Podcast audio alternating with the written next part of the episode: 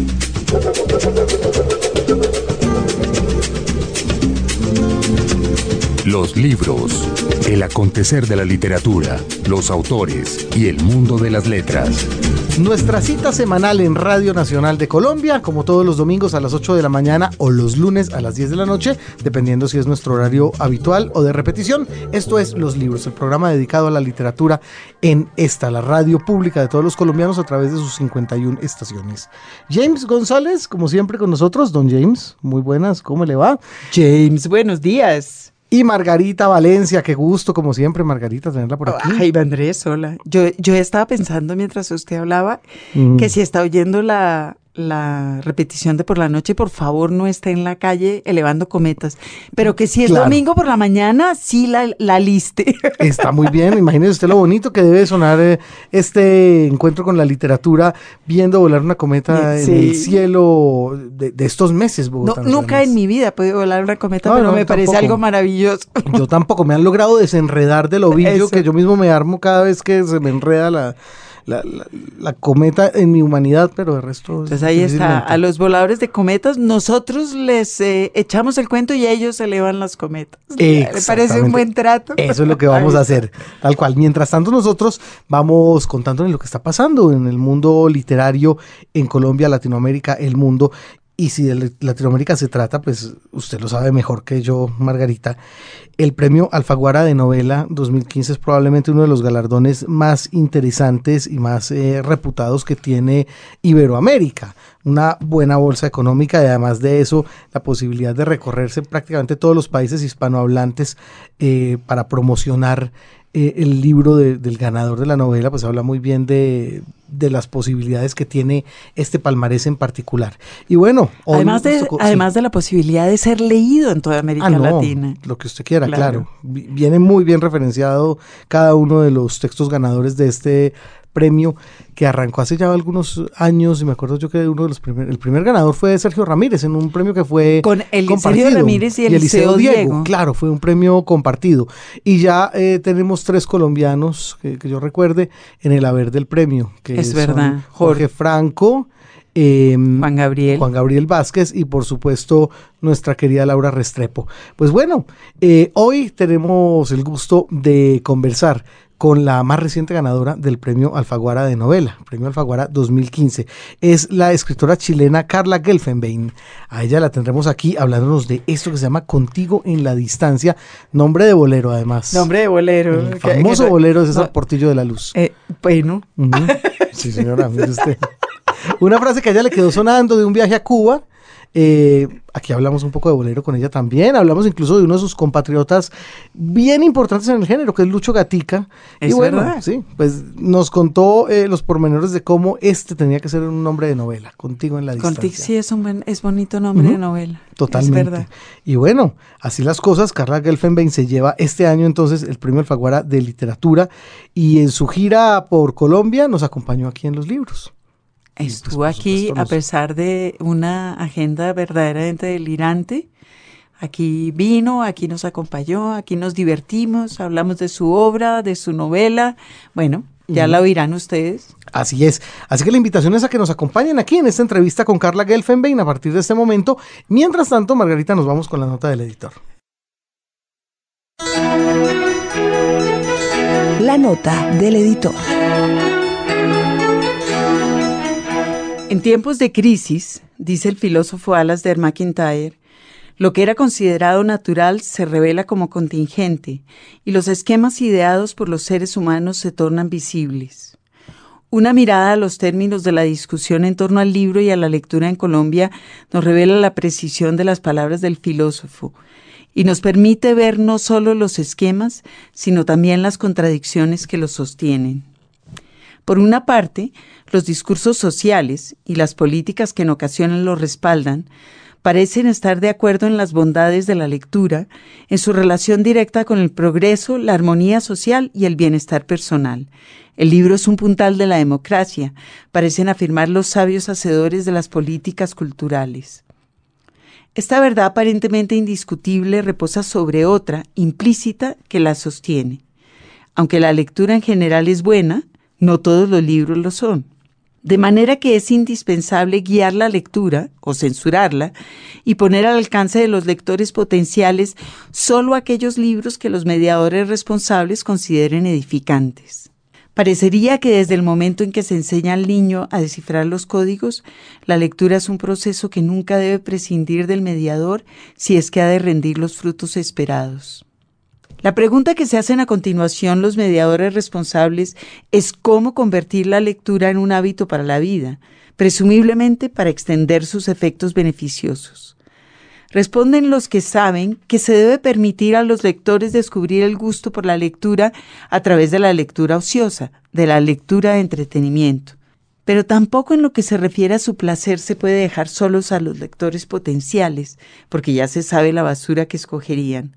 Así que tienen que entrar de nuevo en escena los mediadores responsables, con su lista de lecturas edificantes siempre a la mano y dispuestos a explicar pacientemente por qué alguien debe invertir sus horas de ocio en este libro tan aburrido. Después de 200 años de proceder de esta manera, los resultados siguen siendo frustrantes, por supuesto. Y cada vez son más sentidas las lamentaciones sobre lo que se ha perdido, como si este procedimiento alguna vez hubiera funcionado. Los lectores colombianos, mientras tanto, siguen adelante. Leen, opinan, se forman un gusto, escriben y se educan como pueden, y se ríen un poco de la ceguera de los mediadores responsables que no han descubierto todavía lo difícil que resulta educar para la democracia con métodos tan flagrantemente antidemocráticos. Un libro, un autor pues nos acompaña hoy el premio, como dijo horrendamente Jorge Franco, que los iban llamando por el mundo. ¿El premio el llaman? Premio, ¿Ya, el premio, ya no le tenemos que decir Carla Gelfenbein. Bueno. El premio Bueno. 2015, el de este año. Tenemos aquí a Carla Gelfenbein con nosotros, contigo en la distancia, se llama su novela. Carla, pues bienvenida, bienvenida a los libros. Qué gusto tenerla aquí. Muchísimas gracias. Qué bueno, vamos a tener una conversación, estoy segura, muy entretenida porque empezamos riendo, ¿no? Es- eso y es eso lo fue bueno, muy sí. bueno, porque además el premio, no- nadie supo de qué premio se trataba. Es el premio, si es el, El premio, con mayúsculas es como, Como, sí, bueno, nosotros somos un dios, un premio, un pintor tenemos Exactamente. claro, claro, Sí, sí. un Nobel, Un Nobel, Claro. claro. Efectivamente. Una en este caso, el premio Alfaguara de novela del año 2015. El año pasado tuvimos el gusto de tener aquí también a Jorge Franco, ganador en ese momento, uno de los nuestros, eh, de ese premio que ya en Colombia se ha quedado tres veces. Sí. Y en este caso, pues Carla, representando a Chile, acaba de recibir el premio Alfaguara. Y nosotros siempre arrancamos cuando se trata de premios con, digamos, con la candileja del tema. ¿Cómo recibió la noticia? ¿Cómo recibí la noticia? ¿De verdad quieren saber? Pero nos encantaría. lo que pueda contar. Si No. es incontable, invéntese una historia. Invéntense la historia. Estaba yo muy, muy Ah, cómodamente claro, sentada, bla, bla. Sí. Leyendo un libro, por Eso, supuesto. Claro, claro, a las seis y media de la mañana, Sí, y ¿no? oyendo, y oyendo Claro, Bach. Y oyendo Cuando Bach. sonó el Claro. teléfono. No, a ver, la, la, la verdad, La la, verdad, pura verdad, la pura y santa verdad. Bien. Yo duermo con tapones, ¿ya? Porque cualquier ruido me despierta. Entonces, bueno, yo, yo sabía que era una de las siete finalistas que me lo habían dicho el día anterior, por lo cual ya me habían advertido que si ganaba el premio me iban a llamar a las seis y media de la mañana. Y logró dormir. En porque- O sea que Chile. usted tiene que dormir con tacones y, y ¿qué? qué ta- ¿Con tapones? ta- Con tapones. tapones y Valium. No, con tapones. Sí. Hombre, ¿Cómo estaría aguanta esa expectativa? Claro. No, la verdad es que no tenía tanta, no tenía, o sea, dije, lo más sano, porque hay, hay formas como que la- las cuales uno se protege de los eventos que pueden ocurrir o que no pueden ocurrir y que te van a cambiar la vida, porque efectivamente un premio como este te cambia la vida. Y yo me defiendo como con la incredulidad. Pero de todas maneras alguien tenía que contestar el teléfono, ¿no? Independiente, si que llegara, si que llegaba a sonar. Por lo tanto, mi hija me dijo, mamá, no te preocupes, pues no oigo nada. Son unos tapones supersónicos, que de verdad no oigo nada. Ah, Ahora nos da el dato. Ya, ya les voy a dar el dato, ya les voy a dar el dato de los super tapones, pero me dijo, alguien tiene que escuchar el teléfono, así que no te preocupes mamá, yo lo voy a tener. Así que ella, a las seis y media de la mañana en Chile en invierno es oscuro, muy, muy, Mm, muy claro. oscuro. Es, es como si te despertaras a las Tres de la mañana. Exactamente, Horrible. Horrible. Tú has- Horrible. Tú has estado, ¿no? Tú Sí. estuviste. Uy, Dios, claro. O sea, los chicos entran al colegio oscuros de noche. Bueno, entonces a las seis y media de la mañana era de noche, por supuesto, y, y llegó mi hija tropezándose, y entre tanto eh, se escuchaba la voz de, de Javier Cercas que decía, aló Carla, aló Carla, y mi hija diciéndole, espérese un poquito, espérese un poquito, y no entendí nada, ni los españoles no saben lo que es ni poquito, ¿no? Claro, espérese un poquito. Espérese ¿no? un poquito Sí. ya. Entonces, Carla, como si se hubiera equivocado, porque además, ándale. Si te equivocan, si se equivocan de, de número y tú no atiendes, capaz que se lo den a otro, ¿no? Como los concursos de miedo. radio. Claro. Su oportunidad es esa. Sí, claro. Ganó el premio. Usted escribió la novela contigo en la distancia, sí o no. Tiene dos segundos para Y si contestar. no contestas, se lo dan al otro, claro. Si no, al que conteste que Al que sí. conteste. ese. Así que era, ella, ella, ella sentía eso. O sea, si, si ya no contestamos, ya se lo dan al siguiente, ¿no? Así que bueno, entre tanto, duermo con antifaz, con los tapones que están, que son, entre que me saqué todo lo que tenía que sacarme, ya, ya estaba a punto de colgar. Yo creo que Javier Mm. Cercas ya estaba a punto de colgar. Y ahí me dijo, bueno, voy a tratar de imitarlo. de imitarlo. Y dice algo así como, aló Carla, Eh, pues este es Javier Cercas. Te llamaba para decirte que te has ganado el premio Alfaguara. Eso fue. Y después te habla todo el jurado. Te habla el jurado completo, que son siete. Y cada uno te va diciendo por qué votó por tu novela. Y en ese instante me enteré además algo que, me, que además de la alegría que tenía, era que había sido por total y absoluta unanimidad, lo que fue aún como más eh, gratificante. Pero según mis hijos que estaban presentes, me dijeron que me había portado como una dama. Lo que me tranquilizó muchísimo, ¿no? Que me- que se había no portado muy grité, bien. Cero groserías. que no Ah, grité. que no había dicho sí. No, que no, no, no, no hice No, el premio. Alfaguara, no Claro, mames. No, no mames. Casi nada.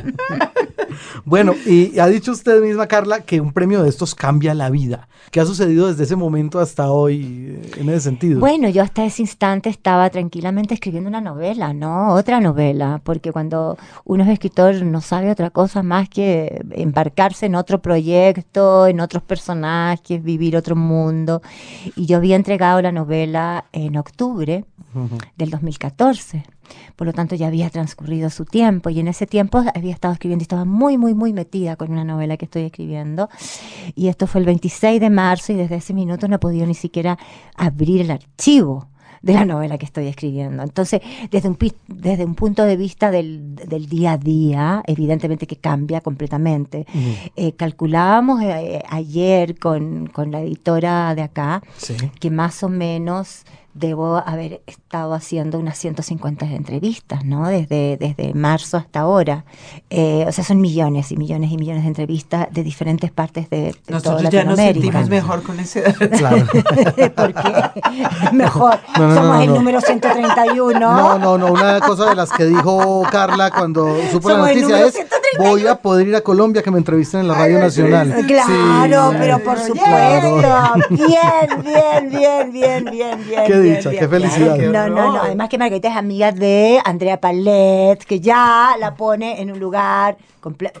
Y y por de añadidura, por añadidura a ti también. Muchas gracias, muchas gracias, En Carla. un lugar muy, muy especial, muy especial. Así no, no, Margarita tiene lazos amplios con, con Chile, Sí. amplios con con la Chile. Universidad de La Diego Portales. Sí, claro. claro, ¿no? O sea, eso la pone en un lugar, definitivamente en mi corazón.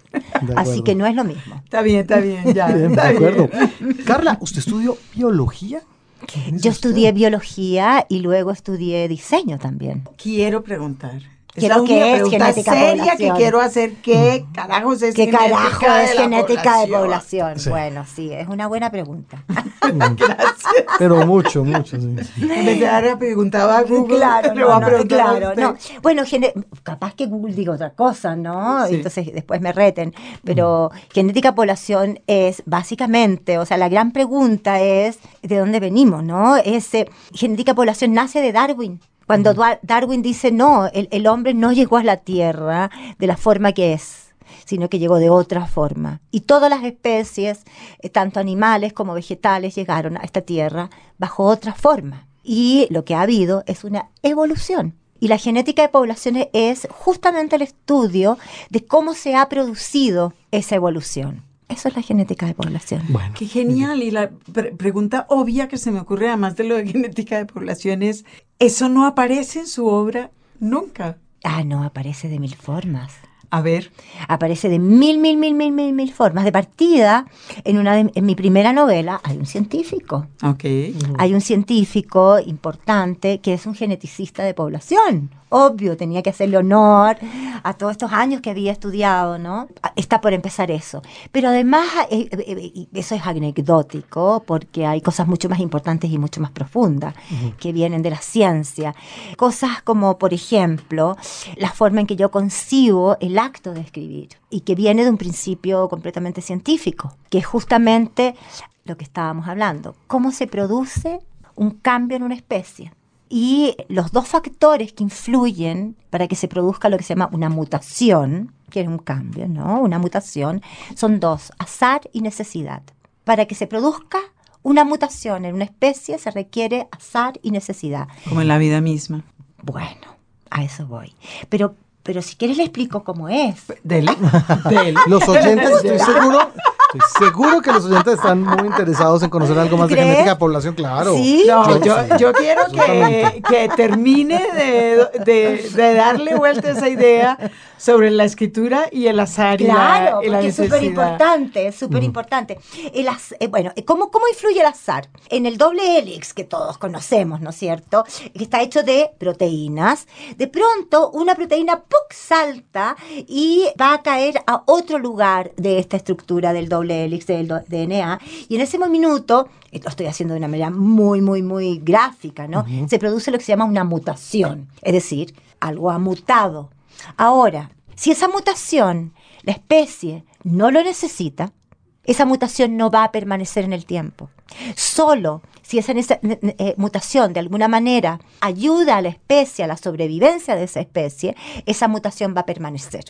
Y así es como proteína a proteína nos hemos ido constituyendo lo que somos y lo que es el mundo, digamos, por todos estos saltitos de estas proteínas, ¿no? Es una belleza, es una Suena belleza. Yo estaba pensando en la cantidad de ciencia que yo he aprendido viendo televisión, ¿no? Yendo acá. y estaba pensando en esa explicación a posteriori sobre la necesidad de la especie. Es decir, si se quedó es que la especie lo necesitaba. Claro, claro.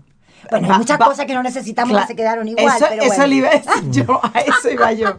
Porque claro, la, la mitad de las cosas bellas del mundo son mutaciones que nadie necesita. Bueno, es que sí, no. Porque ¿sabes lo que pasa? La belleza es una necesidad también. Bueno, Bueno. sí, para el Claro. contacto, la- para la reproducción de la especie, supongo yo. No, no, no solamente porque uno dice, a ver, ¿por qué, por qué una flor es tan bella, no? Cuando la abeja tendrá la capacidad de, de ver eh, esa belleza en esa flor o la variedad de colores, por ejemplo, que hay en ciertas flores, ¿no? En que uno dice, ¿por qué tal variedad? ¿Por qué tanta sutileza? ¿Por qué estas flores tan diferentes a esta otra y se produce todo eso? Porque yo siento que la belleza es, es una necesidad también. Mientras haya un ojo que pueda ver esa belleza, esa belleza está produciendo algo que es positivo para la especie. ¿Viste? El darwinismo tiene respuesta para todo. Yo soy una darwinista pura. Ahora, ¿cómo se une esto con la literatura? Va- va- Ahí está. sí, ahí- ya vamos a empezar, vamos a empezar a pelear lo de la, lo de la necesidad. Siga, ¿cómo se une esto con la literatura? Bueno, esto es lo que digo yo, ¿no? Puede que no sea así. Dele, dele, dele, pelea. dele, dele. Porque todo esto. No, lo que acabo de decir es verdad. es verdad, Ya verdad. está ahí, listo. o sea que cualquier ya, pelea que usted debe por arrancar, Es Margarita, contra la verdad. llévalas de perder porque es No, contra no, la no, no, verdad, no, no. Todo lo que he dicho es absolutamente comprobable en Google.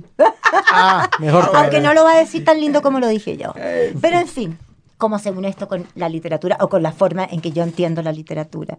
Porque siempre te preguntan, eh, eh, bueno, y tengo miles de, miles de maneras de explicar y sin ningún, nunca llegar a explicar el proceso creativo, ¿no? Pero una de las formas en que yo inten- he, podido darme la explicación es que justamente se rige bajo estas leyes, ¿no? Que es el azar y la necesidad. Por lo menos en la forma en que yo escribo. Yo me acuerdo que una vez escuché a Richard Ford hablar de cómo él estructuraba sus novelas y Richard Ford lo que hace es hacer eh, tarjetas. miles de tarjetas de los personajes, de los lugares, de las situaciones. Eh, tiene cara de ser un hombre que hace tarjetas, ¿verdad? Eh, tiene cara, pero por otro lado, Margarita, si tú te das cuenta, la literatura de Ford parece que fuera un caos. ¿No es cierto? Que es lo maravilloso que tiene, en que entra por un camino y sale, por otro y vuelve a entrar por otro. Y tú dices, ¿a dónde va este señor? Pero en el camino han pasado cosas que te han emocionado, que han sido importantes, que han sido interesantes, pero que no pareciera seguir un orden, ¿no? Un orden tan... Sin embargo, él, antes de comenzar a escribir, él tiene estructurada su novela completa, con todas estas tarjetitas que haces, ¿no? En cambio yo escribo casi como, como siguiendo a los personajes un poco. No tengo la historia, lo que tengo son los personajes. Los personajes los tengo súper claros, pero no necesariamente sus biografías, porque en este caso, por ejemplo, eh, todos estos secretos que van surgiendo en la vida de estos personajes, yo no los conocía. Yo los fui descubriendo en la medida que ellos los van descubriendo. Pero sí tenía... Sus personajes iniciales eran Vera, Daniel... Y Emilia. Y Emilia. Después apareció Horacio. Exactamente, o sea, no era algo que estaba planificado. Entonces, estas historias se van constituyendo con algo que es muy concreto, que es la existencia de personajes muy fuertes dentro de mí, que yo puedo sentir, que yo puedo mirar el mundo a través de ello. Pero sin embargo, no tengo en absoluto claro cuál es la historia que voy a contar. No sé cómo esos personajes se van realmente a relacionar entre ellos y qué va a surgir de esa relación. Entonces, una vez que he hecho andar estos personajes, lo que está funcionando de alguna manera es el azar. ¿No es cierto? Es porque la creación, hay mil formas y yo tengo mil formas también de, de explicármela a mí misma o de intentar explicársela a otro. Pero hay una forma que sería quizás en que son muchos cables ¿no? que se van uniendo eh, de la memoria, ¿no? de los sentimientos, de lo intelectual, neurológicos, ¿no? Y que van produciendo, eh, en, un, en un instante generan algo que no estaba ahí. Y que eso es algo que ha sido creado. Entonces, esa creación, ese instante, es por casi por azar. Ahora, si eso que tú has creado y que es parte de la historia no es necesario para la historia, en el sentido que no me va a hacer amansar la historia, en el sentido que no está hablando de los personajes, en el sentido de que incluso es contradictorio con la naturaleza del personaje, no va a permanecer en la historia. Claro. Se va, no va a florecer, no va a dar su fruto, por lo tanto desaparece. Entonces, una forma de explicar el proceso creativo que yo sigo al menos eh, tiene que ver con el azar y la necesidad y responde a la pregunta que Margarita me había hecho, que es eh, qué relación hay entre la ciencia y, y la labor que yo hago como escritora. La pregunta siguiente y obvia es cómo ¿Cómo fueron los tumbos que la llevaron a la literatura? La primera novela publicada es de 2003. Entonces usted estudia biología y después se pasa a diseño, eh, también en Londres, y con, esa, con ese oficio entre pecho y espalda se devuelve a Santiago y trabaja en esa área. Exacto. Trabaja, en, de hecho, en diseño de, modas, en eh, comentarios críticos sobre el diseño, revistas especializadas ¿Y cómo surgió la necesidad de la novela? ¿Y cómo surgió la necesidad de la, de la novela? Es una, la verdad es que un escritor, y aquí pueden algunos estar de acuerdo y otros no, yo creo que es quien escribe, ¿no? No es el que publica necesariamente. Un escritor que publica es un escritor que publica. publica. Exacto. ¿no es cierto? Y un escritor es quien escribe. Y en ese sentido, yo, yo siento que fui escritora desde niña, desde muy, muy niña.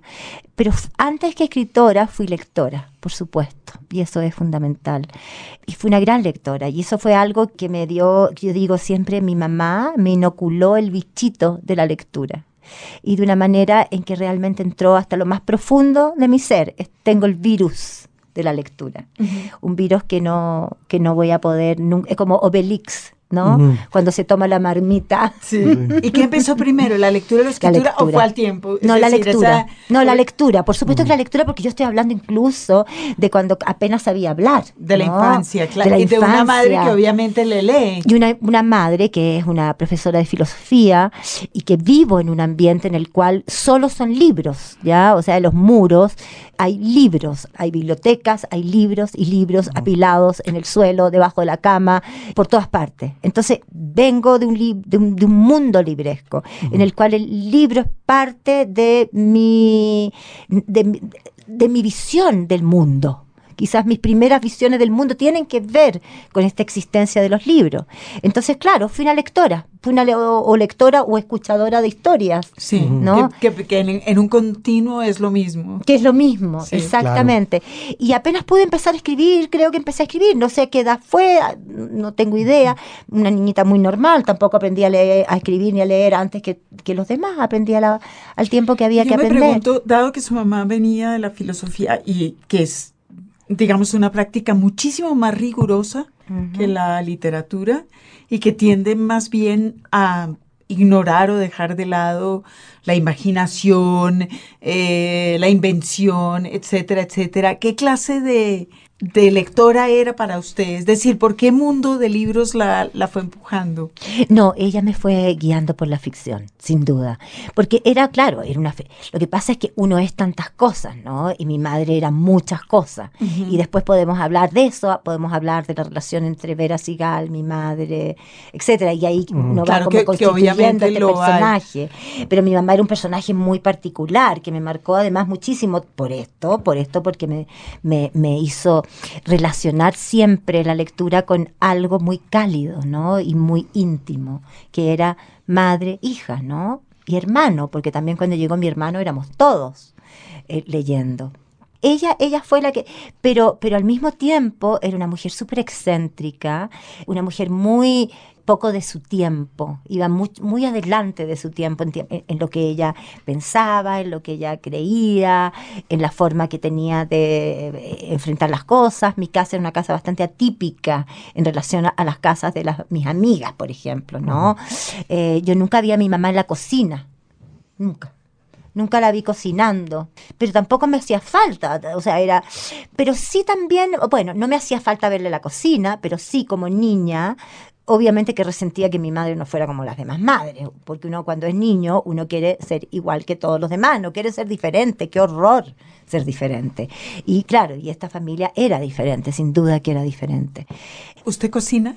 Yo cocino, sí, yo cocino, pero no soy una gran cocinera. Es que estoy pensando que el personaje, Sí, claro, el personaje Daniel. principal de Contigo en la Distancia es un cocinero. Es un cocinero. Es un cocinero frustrado, es decir, frustrado por una mujer que no quiere que cocine y que al final florece como un gran cocinero, ¿verdad? Sí, sí, sí. Lo que pasa es que, a ver, yo siempre he considerado, no que la carencia de cocinar sea algo malo. Para nada, porque yo no soy una gran cocinera, ni, me paso mucho tiempo en la cocina. Sé cocinar y cuando me esmero puedo hacerlo. Pero siempre he considerado que, la co- que el cocinar para otro es un acto de gigantesco amor, ¿no? Y de entrega, porque requiere de tanta laboriosidad y se come tan rápido, ¿no? O sea, tú preparas este plato precioso que te puedes haber pasado todo el día haciéndolo y exactamente en cuatro minutos, si el, plato es bueno, desapareció, Sí. ¿no es cierto? Sí. Entonces es un acto de gigantesco amor y de alguna manera todos los personajes son personas, son seres eh, concretos, para mí son súper concretos, súper reales, eh, pero también de alguna manera son símbolos. Yo estaba pensando y me quedé con su, con su apreciación de lo rápido que se consume la comida en, en una cosa que leí en alguna parte sobre un episodio de anorexia que usted tuvo en la adolescencia. Claro, claro, claro. Yo eso fue cuando cuando murió mi madre en realidad. ¿Fue simultáneamente? Fue simultáneamente, fue simultáneamente, fue, fue totalmente simultáneamente y después lo entendí. En esa época yo tenía 17 años. Una madre que murió muy joven, cuando murió usted tenía joven, 18, años, años. 18 años tenía, porque fue justamente un año después que, yo- que llegamos las dos a Inglaterra solas, ¿ya? Entonces, claro, y en ese minuto como que no sentí nunca más hambre y bueno, no sabía muy bien qué lo que era.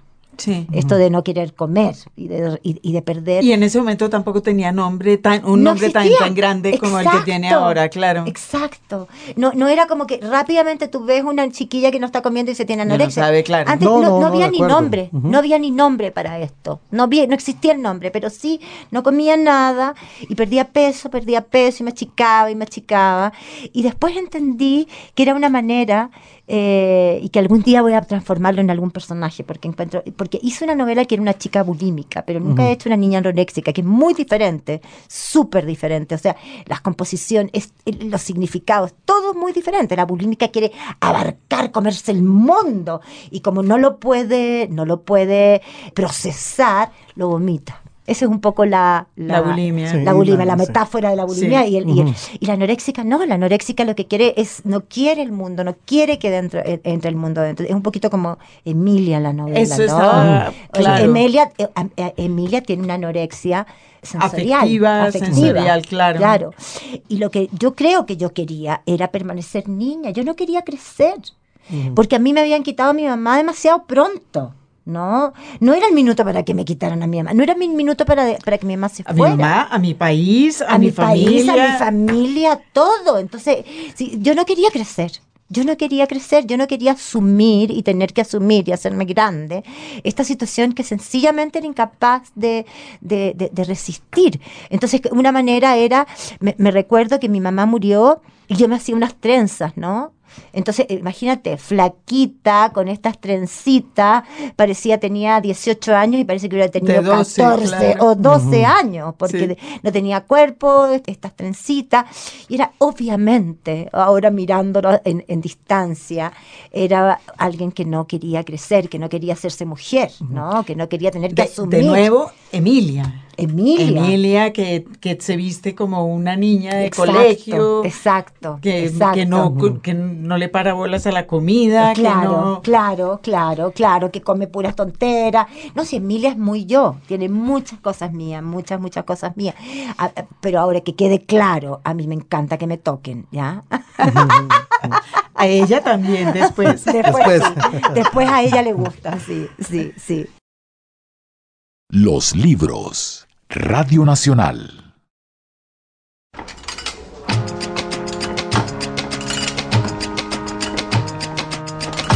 Así anda el mundo editorial. Bueno, se nos viene un fin de año, Margarita. Ya podemos hablar de fin de año, segundo semestre por lo menos. Mm, Sí, señora, tal cual. A la vuelta a la esquina está diciembre, sí, señora. Váyase acostumbrando al tema. Pero no, mientras tanto viene septiembre. Sí. Eh, y le quiero contar que se avecina nada más y nada menos que el Festival de la Palabra en el Instituto Caro y Cuervo. En el Instituto Cara y Cuervo, en el centro, eh, van a ser la mayor parte de las, de las actividades, eh, pero también en el gimnasio moderno.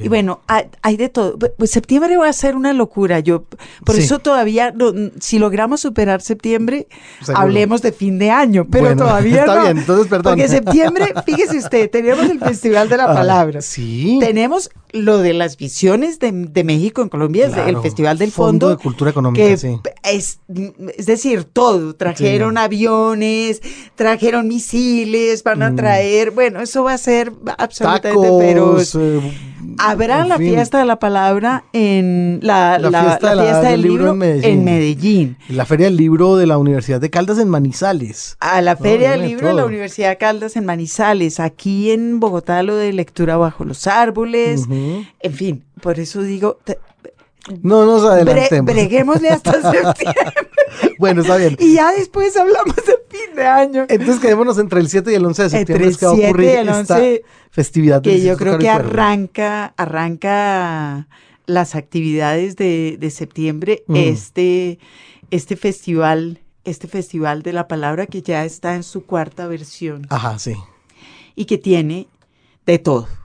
Lo más divertido, lo más divertido es la última campaña del Caro y Cuervo, que es la de corregir los, Los tatuajes, mire que eso es una cosa que me tiene muy contento porque Sí. permítame, permítame le muestro, Margarita, mire usted, este, yo me tatué el nombre de mi sobrino acá, se, él se llama Ezequiel, como usted lo puede ver, pero a mí no me habían dicho que Ezequiel era con Z, entonces claro, mire, mire cómo me quedó, entonces qué bueno saber que en el Caro y Cuervo me van a, primero me van a dar una lección de ortografía y después me van a corregir el tatuaje y van a convertir esta S en una Z, no sé cómo van a borrar la H, pero igual algo van a hacer, ¿no? es. ¿Quién Sí. fue el que nos dijo hace poco que amor con H no, no, era Am- amor? Que es- yo Amor se dije, escribe claro, sin H de claro, Jardiel pues, Poncela, la gran obra del comediógrafo español bueno, pues Enrique ese- Jardiel Poncela. es- que si Claro. uno escribe amor con H, está acabado en el amor, ya, claro. Yo, Oiga, eso es yo no me quiero quitar esa H porque yo creo que me va a doler mucho. Entonces dejémosle la H a Ezequiel. el dolor de la ortografía, dejémosle la H. Oiga, sí, pero, oiga, pero qué bonita iniciativa esa, además súper creativa, entre otras cosas. Divertido. ¿verdad? Sí, sí, sí. Bueno, también tienen escritores invitados todos. Javier Moro, Imagínese usted. eh, Eduardo Subirats, Carolina Brook, que fue una de las finalistas del, del premio de cuento del año pasado, el García Márquez. Qué bien. Eduardo Berti, imagínese usted. Eduardo Berti, Francisco Goldman. em, No, es un cartel tremendo. Eduardo Lago. sí, ah, bien Eduardo Lago. Qué bueno, sí, sí, sí. Hay que aprovechar esa visita, Margarita. Sí, y bueno, de locales también todos. Mm, Álvaro Robledo, Paredes, Juan Cárdenas, Juan Gabriel Vázquez, Camilo Hoyos, Samper Pisano, en fin, eh, eh, en ese campo habrá que hacer ya, Un hacer un paréntesis en eso, y, y. Margarita Posada también, que está aquí. Em, va a haber talleres con niños, ya está la programación en red, se puede consultar en la, en la página del Caro y Cuervo. Muy bien. Y mm, como parte de, las, de, la, de la celebración del festival está el fallo del concurso de cuento, que es un concurso de cuento para gente joven. Entre 18 18 y 25, según veo, ahí ¿no? está. Mire usted qué bien. O sea que tendremos ahí a un joven escritor. Ujú. Eh, en fin, y bueno, la- las actividades académicas propias del instituto. Claro, justamente me, me encuentro con que va a haber una serie de conversaciones llamadas el habla de respecto de los usos del español en diferentes geografías. España, el sur del continente, México y Estados Unidos. Claro, muy, muy de la, de la entraña y de la Muy- usanza del caro y cuervo. Muy propio de la casa, Mm. y, pero, pero divertido también. No, sobre todo Margarita se abona el interés del Instituto Caro y Cuervo por hacer realmente una programación que atraiga a mucha gente cuando a veces un estamento de estos pareciera estar un poco alejado de, digamos, de, de lo más popular de, de los lectores, etcétera, y siempre uno se lo imagina como una cantidad de señores filólogos allá mesándose los, los cabellos con los cambios del idioma. Y no, ya, hombre, ya no, ya qué no. bueno, ya, ya no son así. Qué bueno eso. Enhorabuena, además. Nos dice la información de eh, esta fiesta, este Festival de la Palabra. Cinco días para conocer qué tanto ha cambiado la palabra en su uso diario y en los giros que le han dado a nuestra lengua las nuevas generaciones, así como las palabras que han ido quedando rezagadas con el paso del tiempo. Entonces suena muy bien. Allá estaremos. En septiembre, ¿no? Todavía no nos adelantemos septiembre. tanto. Del 7 De- al des- 11. Después de septiembre vemos qué queda de nosotros. Y, y contaremos. Eso. Hay por lo menos dos formas de mostrar una erudición irritante. Un personaje inolvidable. Nacida en. Ucrania, pero brasileña como ella sola, hay que decirlo. En 1920 y fallecida en 1977, nuestro personaje inolvidable no podía ser sino Clarice Lispector por todas las razones que la emparentan con algunos de los personajes, con la madre misma de nuestra invitada de hoy, Carla Gelfenbein, aquí a los libros. Entonces, por supuesto, hablar Ah, siempre de Clarice Lispector es aprovechamos, buenísimo. Claro que sí. aprovechamos para Tremendo. hablar de Clarice Lispector. Gran escritora, sí. Difícil escritora, es decir, una, una es- escritora modernista que le dio vuelta a la gramática, a la sintaxis, a las historias, a la vida, eh, pero también maravillosa escritora y como dice usted, la más brasileña de las escritoras. Ah, sí. a pesar de ser de origen ucraniano. Y bueno, tuvo una vida que realmente es como nos decía otro escritor, eh, tan interesante que se puede novelar. Ah, sí, definitivamente. Una vida novelable. Esta mujer con unos padres huidos en la mitad de los pogroms en judía, por supuesto, en, en Europa, a- acaba en, en Brasil, pero en la más absoluta miseria, salen adelante trabajando como unas bestias hasta además con el empeño tan insistente en eso que Clarice Lispector, a pesar de ser nacida en 1920, Ujú. fue a la universidad y se graduó como abogada, que ya era algo excepcional en la escuela más importante de leyes de Brasil en ese momento. Y sin embargo nunca ejerció, siempre trabajó como periodista, ¿verdad? Sí, es así. En lo poco que trabajó al comienzo de su, digamos, al comienzo de su vida adulta. Así es. Tuvo un debut muy importante porque removió prácticamente las fibras de la literatura brasileña cuando ni siquiera tenía 25 años, esta mujer, con una novela que se llama Cerca del Corazón Salvaje. Las críticas fueron absolutamente todas eh, muy favorables. Había un público y una prensa muy sorprendidos con lo que estaba generando esta mujer desde esa primera Sí, novela. fav- favorables o sorprendidos, que es casi mejor que favorable cuando uno tiene menos de 25, de ¿verdad? acuerdo. ujú. Bueno, y a pesar de eso, a pesar de que ya era una periodista de- reconocida y de, de esta primera novela, en ese momento se casó, empacó y se fue. Ujú. Y hasta ahí supimos durante un buen tiempo, ¿no? Años duró viviendo por fuera con un marido que era diplomático Ujú.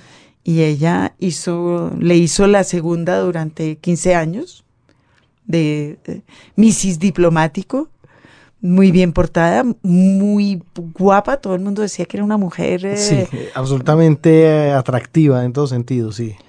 hasta que se aburrió. Ujú. Y dejó a su Mr. Diplomático y se volvió a Brasil a escribir. Ujú. Yo descubrí algo que no tenía en la cabeza, que es que murió jovencitica. Claro, del 20 al 77 murió de 57 años. Claro, no tenía, no tenía 60 años. Claro. escribió un- un- una serie larga de novelas que yo creo que seguirán dando de qué hablar en el próximo siglo.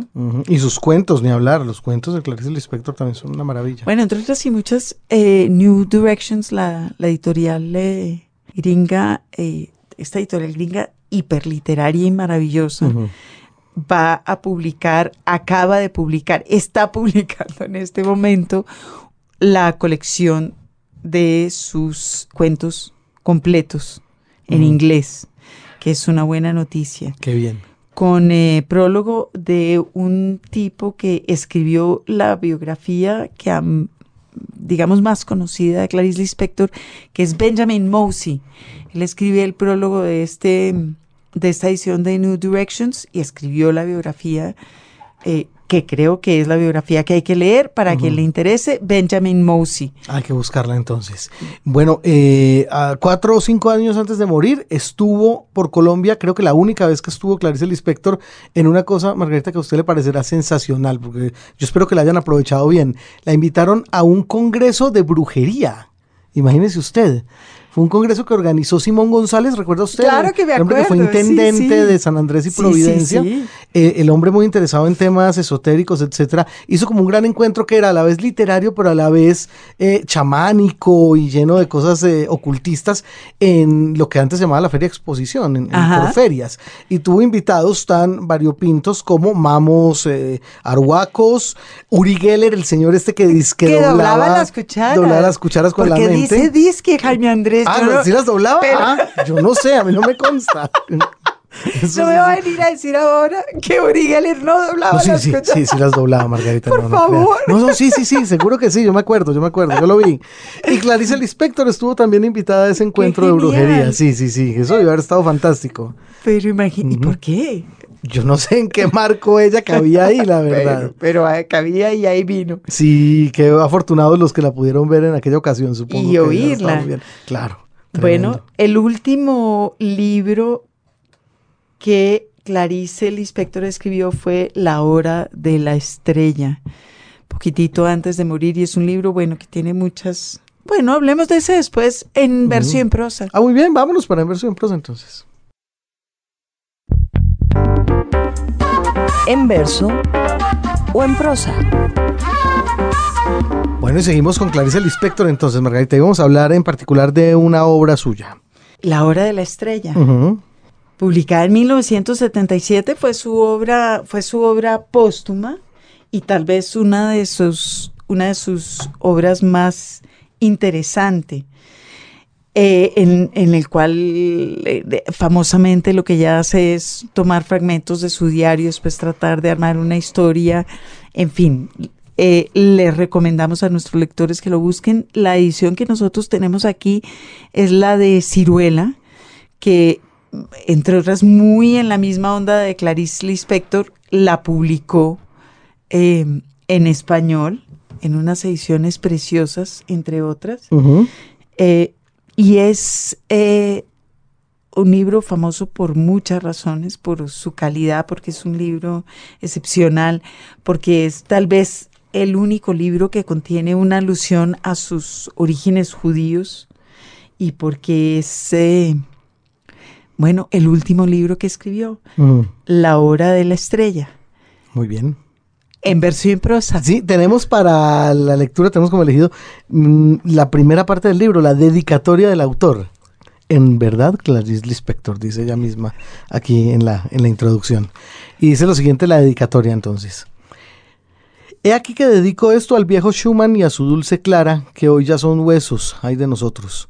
Me dedico a un color bermejo, muy escarlata, como mi sangre de hombre en plenitud y por lo tanto me dedico a mi sangre. Me dedico sobre todo a los gnomos, enanos, sílfides y ninfas que habitan mi vida. Me dedico a la añoranza de mi antigua pobreza, cuando todo era más sobrio y digno, y no había yo comido langosta.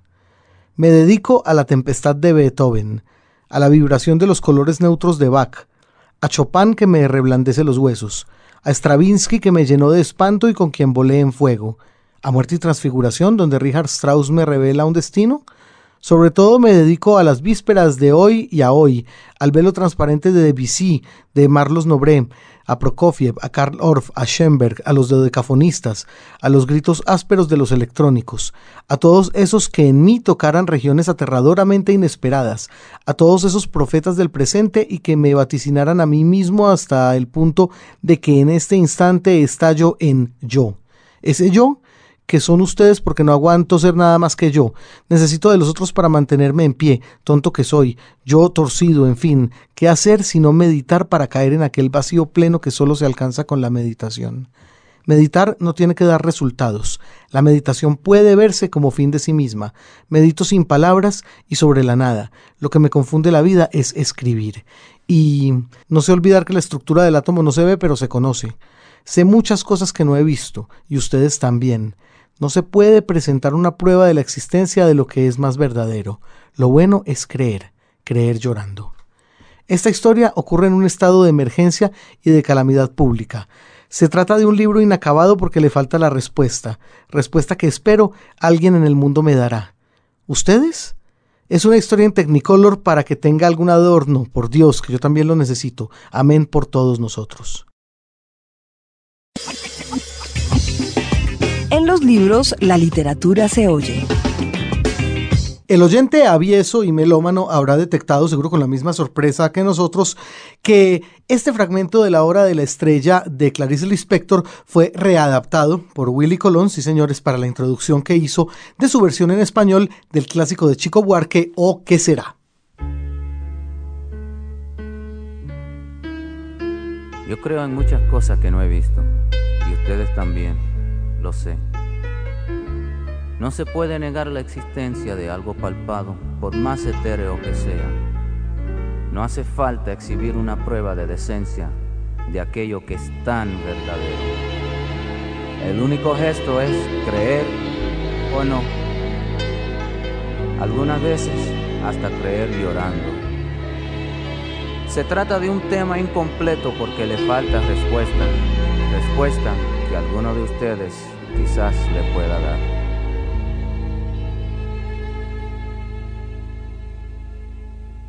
Es un tema en Technicolor para hacer algo útil del amor, para todos nosotros.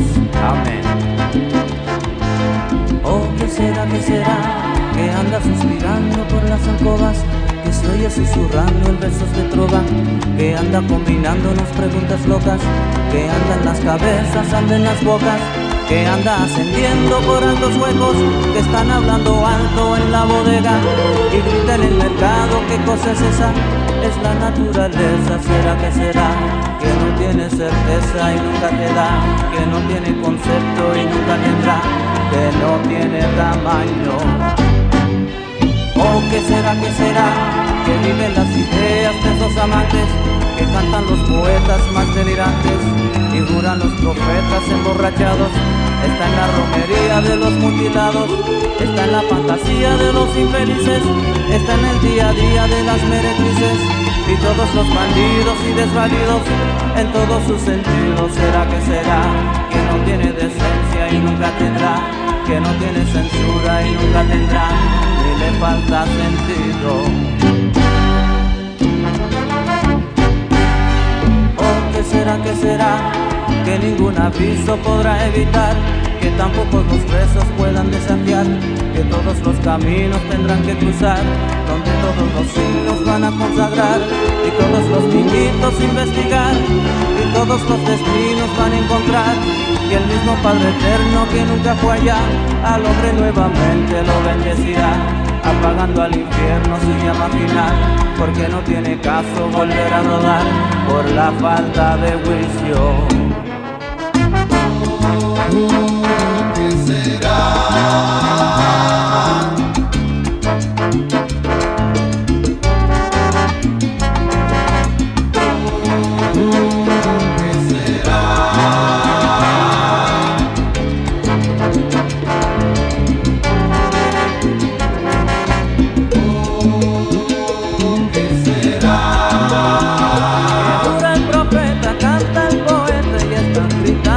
en la marqueta o qué será qué será que me despierta por la noche y me hace temblar me hace llorar.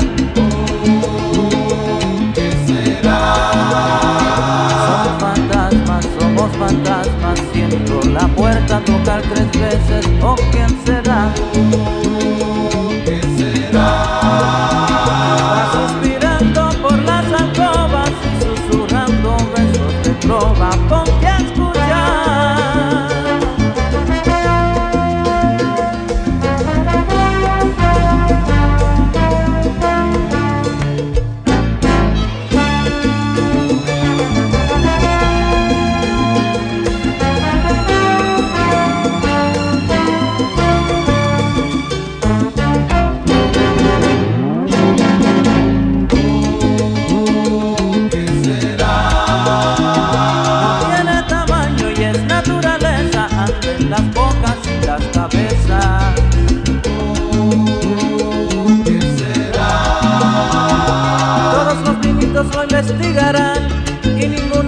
lo podré evitar.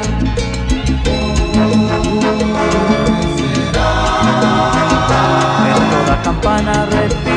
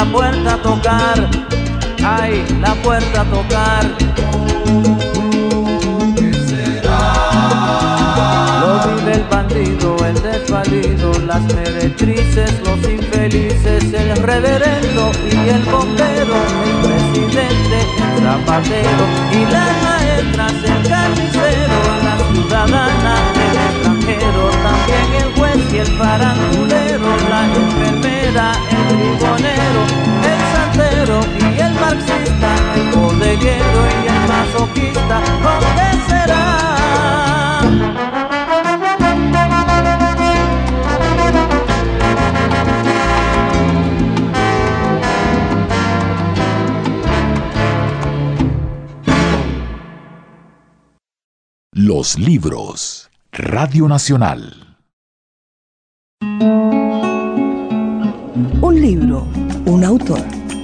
Carla Gelfenbein, nuestra invitada de hoy a los libros. Gracias. Así es, gracias. Lo hemos logrado, hemos superado esa barrera, Carla, y qué bueno tenerla con nosotros aquí en los libros. Yo quería volver al personaje de Vera Sigal porque usted ha hecho ya un, un símil con su madre y también con eh, Clarice Lispector. Entonces está muy Claro, clara la, claro. la unión entre, entre los personajes, en tanto estamos hablando de gente que llega del exilio a un territorio, digamos, desconocido, a readaptarse y a transformar de alguna manera todos esos desarraigos, si se quiere, en, en producto creativo, literario.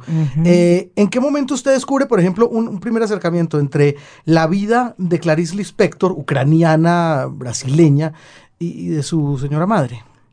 Bueno, eso la verdad es que y- y, eh, Clarice Lispector me acompañó me ha acompañado mucho tiempo en la vida, o sea, la descubrí cuando era veinteañera. De hecho, la descubrí en Inglaterra. No, la descubrí en Francia, una vez que fui a Francia y ahí encontré un libro de ella y fue así como, eh, me encantó no, eh, la portada, era muy, muy, muy bonita. Eh, y, y de ese minuto quedé, porque quedé como, como, como, ¿qué es esto? ¿no? Como, como con una pregunta de interrogación gigantesca en todo mi ser. Eh, ¿Cómo Que, existe que no se esto? resuelve nunca leyendo a que no Clarice se resuelve ¿verdad? nunca Sí, leyendo a Clarice. Lispector, nunca, y eso es lo maravilloso, Sí. y que una pregunta te lleva a otra pregunta y otra pregunta, incluso cuando vas conociendo más y más y más y más, eh, la verdad es que, por ejemplo, no sé, la pasión de GH, yo la releo, la leo, la releo, la releo, y, y- y siempre encuentro nuevas dimensiones, eso es lo que tiene esa, esa, esa, esa prosa maravillosa y esa literatura que tiene Clarice. Eh, Pero está aquí en Contigo en la Distancia, trabaja como la vida de ella más Bueno, que su... entonces, eh, de pronto, hace unos años atrás, cuando antes de, de empezar a escribir esta novela, me encontré con la biografía de Clarice Lispector. Una biografía en, en particular, porque hay dos biografías de Clarice. Una que la hizo una brasilera, que es muy linda y que es una biografía literaria. ¿ya? En que ella va uniendo sus escritos con su vida pero que la base es la literatura de Clarice Lispector. Y hay otra que es una que hizo Benjamin Moser y que es, por lo demás, el biógrafo autorizado por la familia de Susan Sontag para hacer la biografía de Susan Sontag que la está haciendo ahora. Es una que no ha salido todavía, que la está, lleva cinco años, seis años trabajando como loco en esta, en esta, en Le- esta le gustan las mujeres con, complicadas. Le amor. gusta la, a- a- a- sí, le gusta. Mira tú. Mira tú. Ah, que por suerte que, que, que sí, que hay algunas personas que les gustan las mujeres complicadas. Existimos, existimos. Existimos, claro que sí, existimos. sí, por supuesto que sí. Entonces Bueno, leyó la, la biografía de Moser, que entre Sí. otras, una de las cosas que rescata eh, Moser es ese paralelo entre, el- es una de las cosas bonitas que él dice, el paralelo entre la vida de Clarice Lispector y su obra. Claro, como ella va claro. escribiendo, casi diríamos ahora en tiempo real. Claro, absolutamente, absolutamente. Pero ahí habían episodios de la vida de Clarice que yo no tenía idea, o sea, idea, idea, idea, porque nunca me había intentado incluso indagar, ¿no? Porque a mí nunca me han interesado mucho la vida de los escritores, creo que la obra es mucho más importante. Eh, no soy como una, eh, no sé, coleccionista yo soy una de anécdotas. yo sí soy una Tú sí, chismosa. tú Ah, sí, Margarita. A me mí divierten mucho las vidas. Qué increíble. claro. Claro, si mismo. Autobiografías, pero me Mejor gustan todavía. muchísimo Más memorias, claro. Ay, memorias, no, yo, a mí como que no, no, no, no es algo que me, para nada, es muy raro, es súper raro, porque no me emocionan. Sí. No, no, no me entran al Claro, corazón. claro. Eh, Siento que, no, no sé, no me, no me producen nada. La- ni la biografía ni la autobiografía. Pero esta biografía de Clarice yo necesitaba leerla porque, bueno, ya a ver quién es esta mujer, ¿no? Que me ha rondado tanto tiempo. Necesito saber más de ella. Y ahí fue cuando descubrí justamente que, que, ella, que su, su madre y su padre, y ella también, porque ella nació en el camino, provenían de Ucrania, de, una, de una ciudad eh, que no era muy lejana a de donde habían nac- nacido mis abuelos. Mis, claro, mis abuelos. Y habían huido de la persecución de los judíos, de los pogromos, más o menos en la misma época, mis abuelos y los padres de Clarice. ¿Ya? Y tal como tú dices, bueno, después llegaron, cada uno a su continente, y, y Clarice, tanto como mis padres, son producto de esta, em, de esta, de este exilio y de esta tragedia que es el haber tenido que huir de esta forma tan eh, Brutal, horrible, sí. brutal, digamos. Y tanto Clarice como mis padres intentan reconstituirse o constituirse parte de un nuevo mundo. Y que de alguna manera es como el sino del judío, ¿no? El judío errante. El judío errante o, o, o, o, o arma su pequeño gueto y, y- y- y- permanece en ese gueto o intenta integrarse al mundo al cual llega. O las dos, como en las memorias de Marco Glantz, estoy pensando, que Claro. también habla de eso. Claro. De ser judía completamente diferente y querer ser completamente mexicana. Exacto, exacto. Está siempre esa dualidad. Y que puede ser eh, por etapas una u otra. Entonces mis padres en este, en este afán por olvidar, o por, no más que por olvidar, no olvidar, es por no ser producto de esa historia, ¿no? De no tener que cargar ellos, ni hacernos cargar a, sus- a las futuras generaciones esta tragedia y este exilio. Eh, crecen en Chile como chilenos, ¿ya? Yo no tengo una cultura judía, por ejemplo. No fue educada como judía. No fui educada como judía, para nada. ¿Y usted ha educado a sus hijos como judía? Tampoco. Porque no tengo la cultura judía. Ahora, una cosa es no, no tener. eh, eh, ahora, la- eh, ser judío es una cultura, Sí. pero también, también es un sentimiento. Son las dos cosas. Y yo no tengo la cultura, pero sí tengo el sentimiento. Y me doy cuenta de, de muchísimas cosas, como por ejemplo, eh, leyendo la, la- la- una, una- una obra muy pequeñita, muy mar- maravillosa de Joseph Roth, no de Philip Roth Joseph, sí. de Joseph Roth, que justamente se llama Judío Errante, y donde explica muchas como de las idiosincrasias judías y que tienen que ver con la cultura, justamente, tiene que ver con, con más que con la cultura, con la cultura, pero además con el conocimiento, ¿ya? Con el lenguaje, con la palabra, con usar eh, todos esos instrumentos que uno tiene dentro de la cabeza y que nadie te los puede quitar y que son parte de tu patrimonio, ¿ya? Eh, que, que si te echan de un, de un- de un lugar, eh, los judíos iban con dos cosas, los pocos diamantes que habían logrado juntar y su cabeza, y su conocimiento, y su cultura. Y yo me, yo me acuerdo, y yo creo que todo este, todo esta, este esfuerzo de mi madre por hacernos a nosotros eh, depositarios de una cultura en el sentido más amplio, no judía solamente, eh, porque también leímos mucho la Biblia, me acuerdo. Teníamos una Biblia preciosa, entera ilustrada, que yo me acuerdo maravillosamente, es parte de mi historia. Eh, es el conocimiento, el valor del conocimiento. Y eso es súper judío. Eso es súper judío, el valor gigantesco que tiene el conocimiento. Ese es tu patrimonio, eso lo, es lo que eres tú. Con eso, aunque te despojen de todo, con eso tú sigues, digamos, adelante, ¿no? Está dentro tuyo, no te lo pueden sacar. Te pueden sacar los ojos, como Edipo, que se los saca solo, o, puede, o, o lo que sea, digamos, pero no te pueden sacar el conocimiento. No hay vuelta atrás con el conocimiento, y es tuyo. Y eso me lo dio mi familia, me lo dio mi madre, y eso tiene que ver con el legado judío, sin duda.